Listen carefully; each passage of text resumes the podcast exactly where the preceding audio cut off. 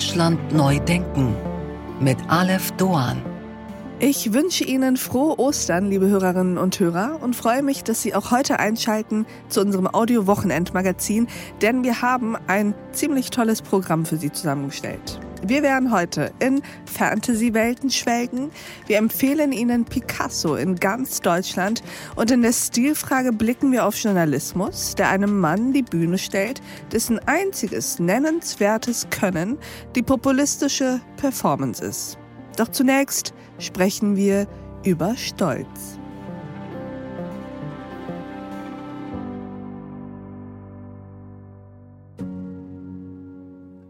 Ambrosius von Mailand über den Ostersonntag.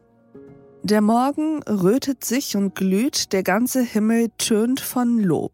In Jubel jauchzt die Erde auf und klagend stöhnt die Unterwelt. Der starke königliche Held zerbrach des Todes schweren Bann, sein Fuß zertrat der Hölle Macht, aus harter Fron sind wir befreit. Er, den der Stein verschlossen hielt und den man noch im Grab bewacht, ersteigt als Sieger aus dem Grab, fährt auf in strahlendem Triumph. Schon werden alle Klagen stumm, in Freude wandelt sich der Schmerz, denn auferstanden ist der Herr, ein lichter Engel tut es kund.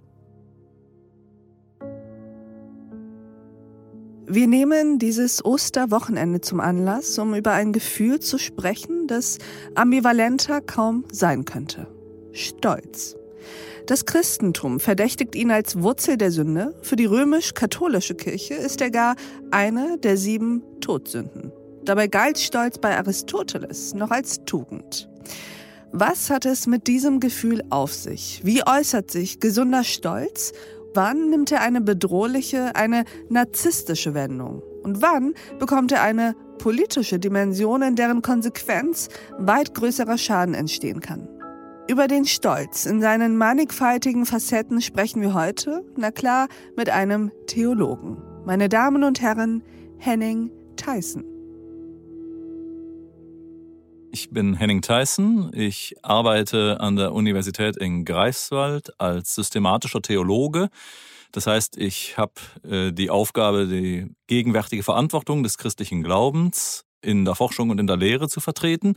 Ich selbst habe einen kirchlichen beruflichen Hintergrund, ehe ich an die Universität gewechselt bin und werde mich jetzt die nächsten zwei Jahre meinen Forschungsvorhaben ganz ausschließlich widmen können. Herr Tyson, wie schön, dass Sie da sind. Wir wollen heute über ein, ich finde, faszinierendes Thema sprechen. Eins, über das Sie ja nun auch ein Buch geschrieben haben. Es geht um eine der sieben Todsünden. Es geht um den Stolz. Der Stolz ist eine der ja, ambivalentesten Gefühle, würde ich sagen, Emotionen. Und es gibt wirklich nur wenig andere Begriffe, die derart unterschiedlich konnotiert sein können. Was ist eigentlich das Erste, woran Sie denken, wenn es um Stolz geht? Also wenn ich das Wort Stolz höre, ich muss sagen, ich höre es eigentlich äh, vorrangig als ein Adjektiv. Ich bin stolz auf etwas und ich müsste eigentlich sogar sagen, ich bin stolz auf jemanden. Die Äußerung, die mir da als erstes in den Kopf kommt, ist, ich bin stolz auf dich. Und als ich mit meinem Buch angefangen habe, äh, mich zu beschäftigen, als die Planungen so losgingen, geisteswissenschaftlich denkt man eher von Begriffen her, dann wird Stolz schon mal aus einem Adjektiv zu einem Substantiv. Ich habe eigentlich erst ganz am Schluss meiner Beschäftigung mit dem Thema einen Zugang zu diesem einfachen Satz gefunden, ich bin stolz auf dich. Es kam vorher ein langer Anmarschweg über verschiedenste Traditionen und Fragestellungen, wo es eigentlich immer um Stolz als Begriff ging. Zum mhm. Beispiel Todsünde, wie Sie schon gesagt hatten, aber auch eine ganze Menge anderes. Und mit dem, was man so erlebt im Alltag heute als Mensch des 21. Jahrhunderts, da hat Stolz äh, nochmal ganz andere Konnotationen.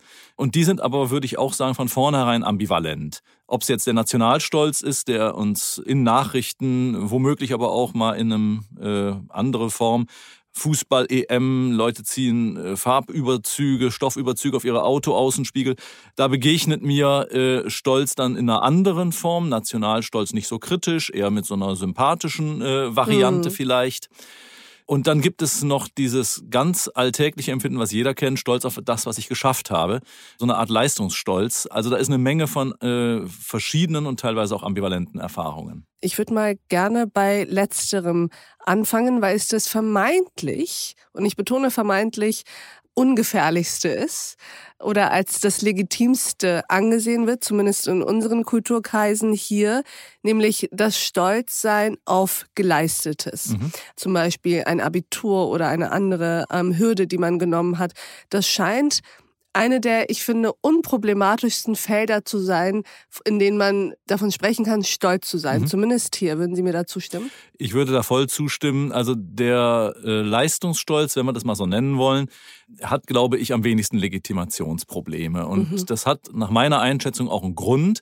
Da kann man relativ klar sagen, worauf man stolz ist und auch warum man drauf stolz ist, nämlich weil dasjenige, was mich stolz macht, von mir selbst verursacht ist. Ich habe das selbst hervorgebracht, das steht in einem ganz engen Verhältnis zu mir und dann muss ich das auch nicht rechtfertigen, wenn ich das für mich beanspruche.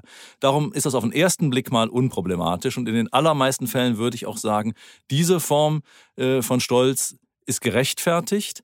Generell kann man ja sagen, Stolz ist ja als allererstes, wie man es erlebt, erstmal ein Gefühl, ein gesteigerter Selbstwert. Und der hat eine völlig unhinterfragte Basis, wenn er sagen kann, mein Selbstwert stützt sich auf etwas, was ich selbst verursacht mm. habe. Da bin ich für verantwortlich. Das darf ich mir dann aber auch zurechnen lassen. Äh, insofern ist Stolz tatsächlich, glaube ich, erstmal unproblematisch. Ja, aber das ist interessant, denn wenn wir das jetzt versuchen, weiter auseinander zu dividieren und auch mit in Betracht ziehen, die Diskussionen, die wir natürlich gegenwärtig auch haben über unsere Gesellschaft, nämlich, dass dies eine besondere Leistungsgesellschaft ist, mhm. dass mhm. dies eine ist, die ihre Teilnehmerinnen und Teilnehmer gewissermaßen auch daran misst, wie viel mhm. sie an Leistung mhm. erbringen. Und in diesem Zusammenhang kann man dann natürlich wieder dieses Stolzsein auf Geleistetes schon nochmal aus einer anderen Perspektive beleuchten, oder? Absolut, da würde ich zustimmen. Der erste Schritt ist ja der, dass man Stolz auf das Individuum bezieht und jeder kann auf das Eigengeleistete, jede Person auf das Selbsterbrachte Stolz sein. Leistungsgesellschaft ist tatsächlich noch ein bisschen was anderes. Und ich würde sagen, das liegt mit daran, dass wir bei einer Leistungsgesellschaft äh, ja eben den Fokus nicht mehr nur auf den Einzelnen, die Einzelne richten können, sondern Erwartungen dabei sind. Und mit denen kann man Menschen, je nachdem, was die zu leisten imstande sind, natürlich auch überfordern, kann ihnen auch gerade nicht mehr gerecht werden. Ja. Und deswegen würde ich äh, immer äh, in einer gesellschaftlichen, auch gesellschaftspolitischen Betrachtung das für nötig halten, dass man neben dem Leistungsstolz noch eine weitere Kategorie im Blick hat. Ich nenne das Persönlichkeitsstolz und meine damit, ähm, dass Stolz sich auch auf etwas richten kann, wo das Ergebnis dessen, was ich, ich sage jetzt mal, geleistet habe, ja. nicht äh, irgendeine Form von Produkt ist, sondern das liegt einfach darin, dass ich an mir selbst arbeite. Nennen Sie uns mal ein Beispiel. Ähm, Persönlichkeitsstolz wären klassischerweise alle die Dinge, die man Tugenden genannt hat, in einer sozusagen jetzt Tradition christlichen Abendland oder pagane Antike. Da geht es eigentlich nur darum, das eigene Menschsein zu vervollkommnen.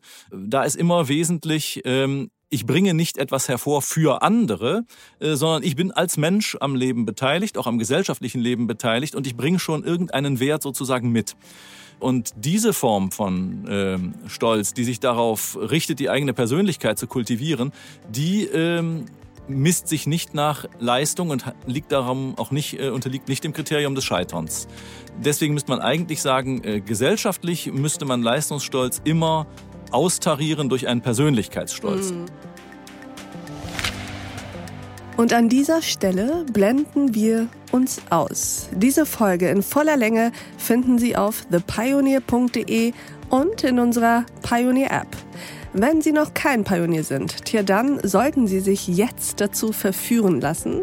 Ab sofort gibt es die Mitgliedschaft bei uns für einen Euro im ersten Monat. Probieren Sie es aus, hören Sie sich all unsere Podcasts an, lesen Sie all unsere Artikel und Newsletter, kommen Sie zu unseren Live-Events an Bord. Ich verspreche Ihnen, es lohnt sich. Bis dahin, auf sehr, sehr bald. Ihre Alef Doan.